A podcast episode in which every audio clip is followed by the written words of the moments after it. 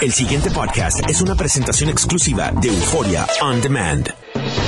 WKAQ 580, expertos en análisis y noticias, presenta a los licenciados Luis Pavón Roca, Carlos Díaz Olivo, en WKAQ Analiza. Muy buenos días, amigos Radio Escucha, bienvenidos a WKQ Analiza por WKQ 580. Les saluda Carlos Díaz Olivos desde los estudios de Univisión Radio. Eh, aquí de regreso nuevamente, compañero Luis Pavón Roca eh, está en una gestión personal, se supone que pueda unirse a los trabajos eh, prontamente pero mientras tanto, en lo que llega, tenemos al amigo Leonardo Leo Aldrich. Buenos días, Leo. Saludos. Buenos días, Carlos. Yo creo que ustedes no se quieren ver, ¿eh? No, no, diga eso. A mí me hace falta ya. Eso es parte de la familia. Así, que, estamos esperando verlo. Así que confiamos en que pueda salir de donde está y llegar lo antes posible. Pero qué bueno que te tenemos aquí, Leo. Leo, eh, esta semana parece ser... Eh, interesante en términos de posibles nuevas noticias y sobre todo porque mañana, día 25 de julio, un día que para Puerto Rico tiene eh, varias eh, implicaciones o significaciones por distintos eventos que a través de nuestra historia han acontecido ese día.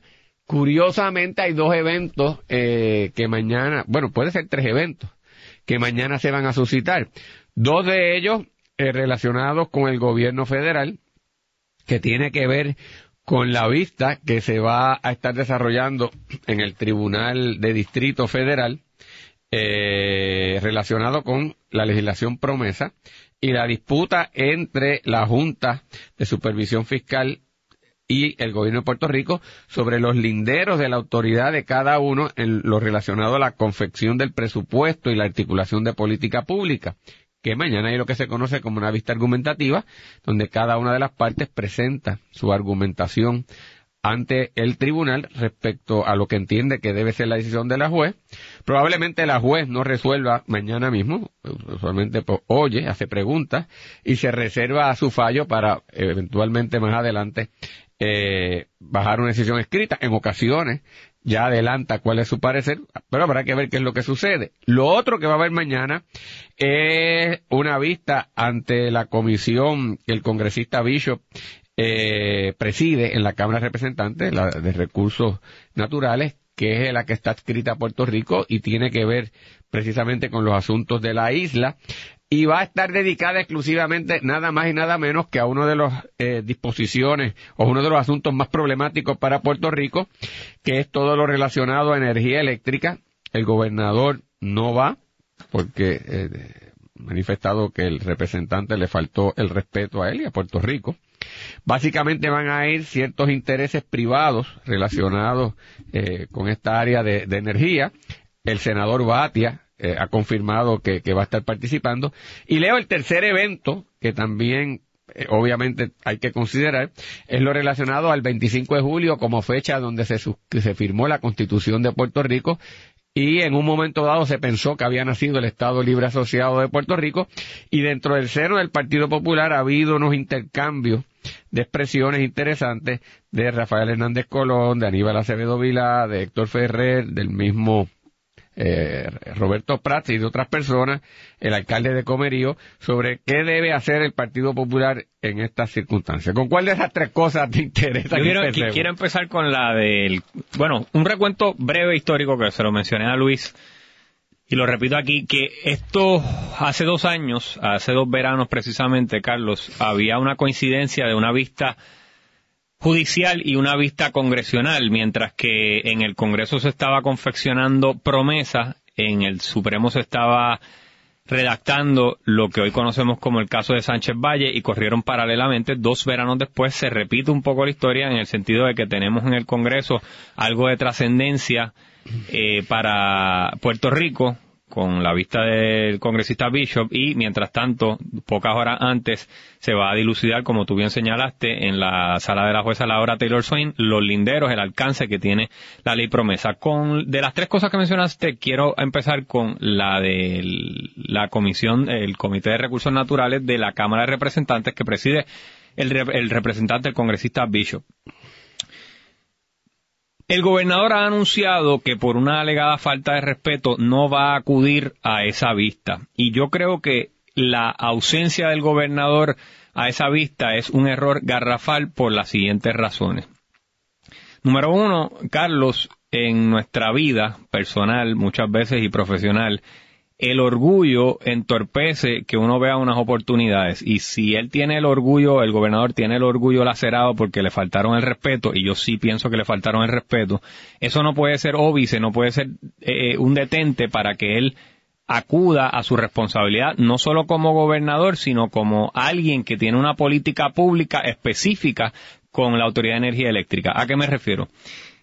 La gran obra del gobernador este cuatrenio sería privatizar la Autoridad de Energía Eléctrica, nos guste o no. Esa sería la gran obra del gobernador este cuatrenio, privatizar la Autoridad de Energía Eléctrica. Hizo un anuncio con bombos y platillos en esa dirección. Ha dicho que no quiere que se federalice la Autoridad de Energía Eléctrica. Y precisamente eso es lo que se va a estar discutiendo en la Comisión de Recursos Naturales. Cuando se intentó federalizar por la vía de promesa la Autoridad de Energía Eléctrica a través de Noel Samot y la Junta de Control Fiscal, él acudió a los tribunales y detuvo esa federalización de la Autoridad de Energía Eléctrica. O sea, que ha sido consistente en una política pública de privatizar la Autoridad de Energía Eléctrica y que no se federalice. Cuando se discute precisamente esos temas en el foro más importante, que es el que tiene jurisdicción sobre Puerto Rico, se va a ausentar porque le faltaron el respeto por un tuit no me tiene sentido este poner el orgullo por encima de no solamente la política pública de él mismo, sino de su principal posible obra y de su responsabilidad como gobernador de todos los puertorriqueños. Y todo por un tuit que comenzó este, esta niñería, este dime direte con Bishop, comenzó porque él se fue paddleboarding cuando vino Bishop. O sea que esto es una niñería, esto es una cuestión de Twitter, de chamaquito, cuando se está, y, y, y tiene una repercusión terrible porque incide sobre alta política pública. O sea que es una niñería que incide sobre la alta política pública que él mismo está tratando de impulsar.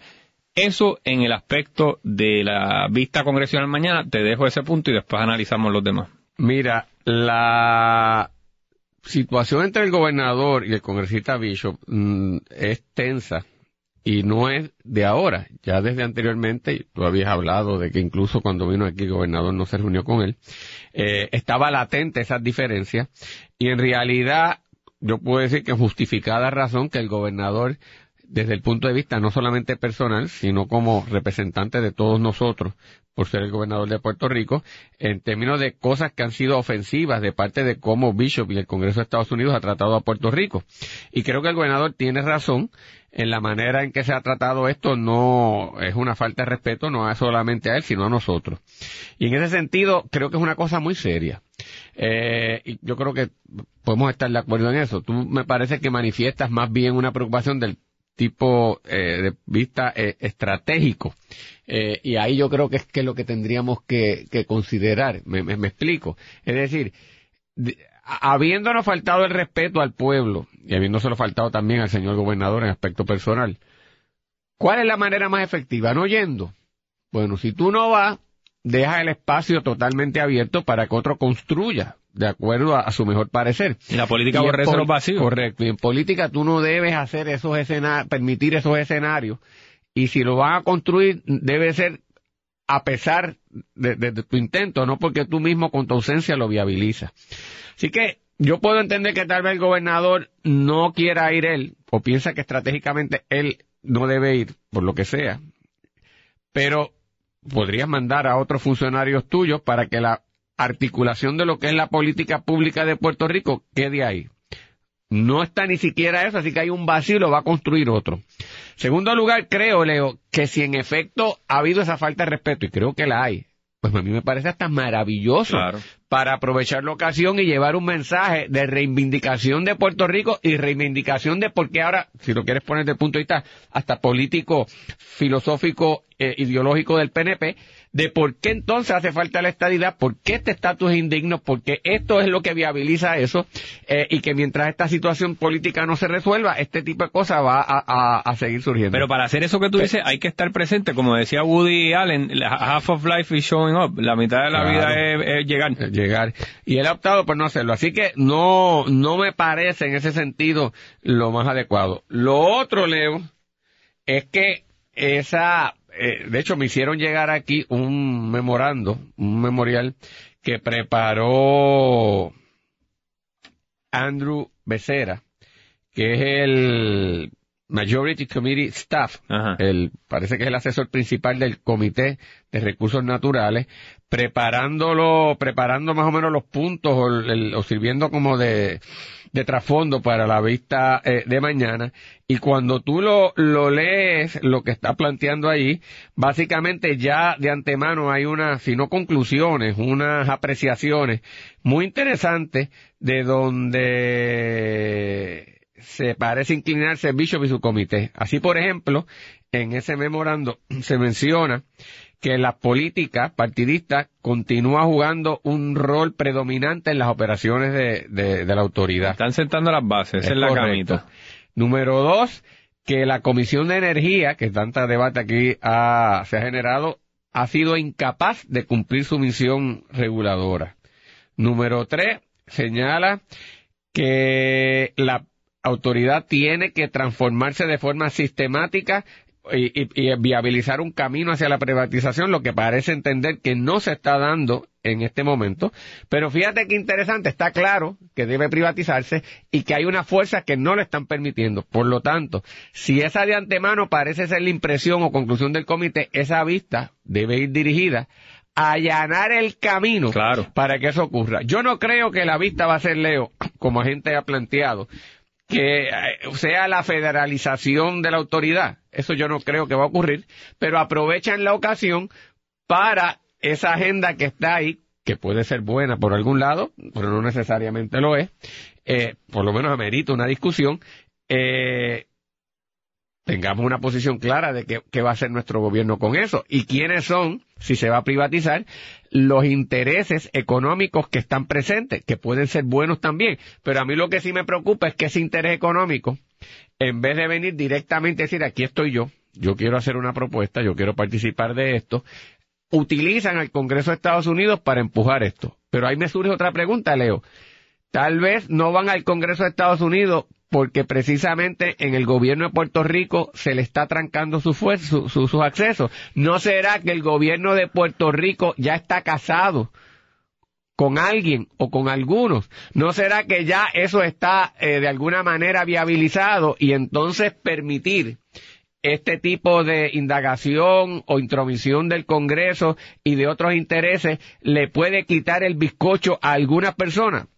Tal vez esté especulando, pero me parece, Leo, que son elementos importantes y cuando uno conoce la dinámica del país y cuando tú ves que aquí esto te dice, esto está controlado por intereses económicos, el camino hacia la privatización no está sistemáticamente establecido, la Comisión de Energía no sirve.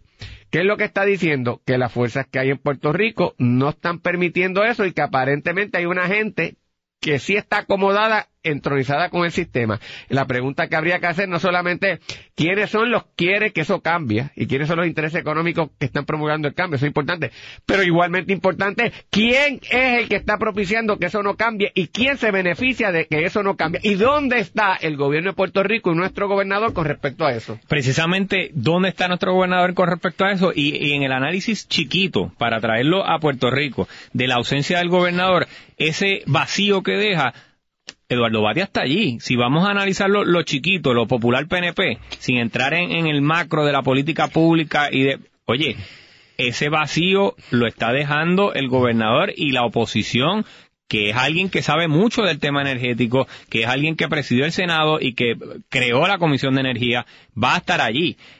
O sea, que eso es un vacío adicional que se deja. Además, que uno va allí, decía el, el exgobernador Aníbal Acevedo Vila, uno va allí también no solamente para consignar la posición del gobierno oficialmente, sino para hacer un trabajo de cabildeo, de lobbying con los diferentes representantes eh, demócratas y, eh, y republicanos. Además, otro punto, Carlos, es que está citada a la vista de Bishop, está citada el, eh, un funcionario del, Departamento de Energía Federal. O sea que va a haber una posición oficial del gobierno del presidente Trump, del Ejecutivo, sobre el asunto energético. Yo coincido contigo en que no vislumbro que va a ser un anuncio de que vamos a federalizar la Autoridad de Energía Eléctrica, pero mañana vamos a escuchar la posición oficial del presidente Trump a través del funcionario del Departamento de Energía.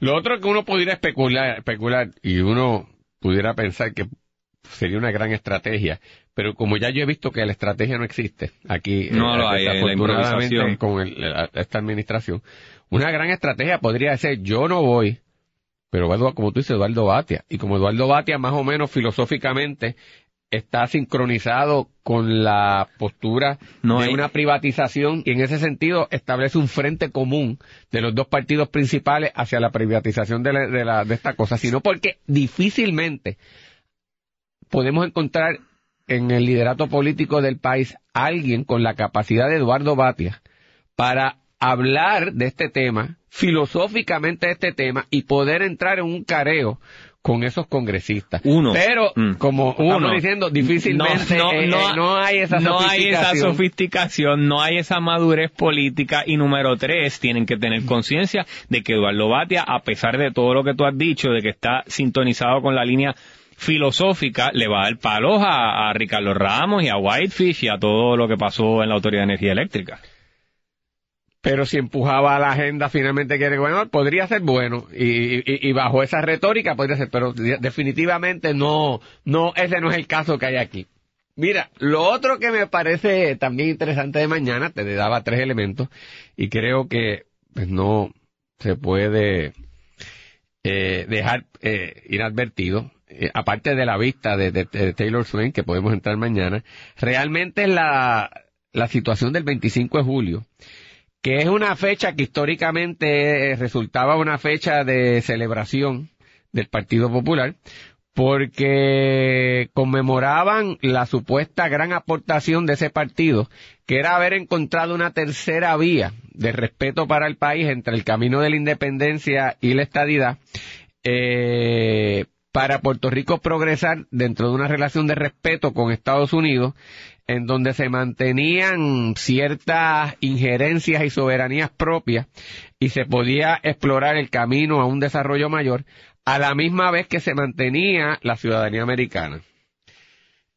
Esa fecha que usualmente era de alegría y celebración del Partido Popular y además una manifestación de fuerza política, porque se hacían unas grandes concentraciones, o se ha convertido en una fecha de dolor de cabeza para el Partido Popular de cómo enfrentar y sacar cara ante el país y el mundo, luego de todo lo que ha acontecido, donde nos han dicho que no tenemos soberanía, que no hay espacio para un crecimiento dentro de la relación actual entre Puerto Rico y Estados Unidos, que es hacia la estadidad o hacia la independencia, cualquier evolución, y que Estados Unidos no parece interesado eh, eh, en activamente empujar ciertas cosas y que más o menos las empuja, sino indirectamente permite que la inercia vaya siendo el que empuje las cosas eh, hasta que se caigan por su propio peso.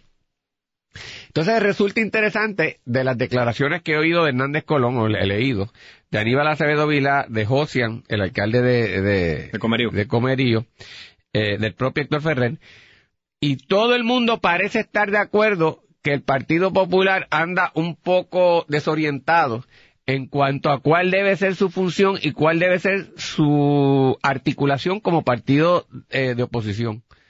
Y parece que hay un consenso de que el partido está letargado, que el partido anda un poco, como diríamos por ahí, visorioco, eh, eh, que, que Cambiaste, cambiaste de aletargado, una palabra tan de domingo a visorioco. pues, pues, tú, vas, tú vas de 100 a para que tú 0, veas hermano. que lo que es el camuflaje.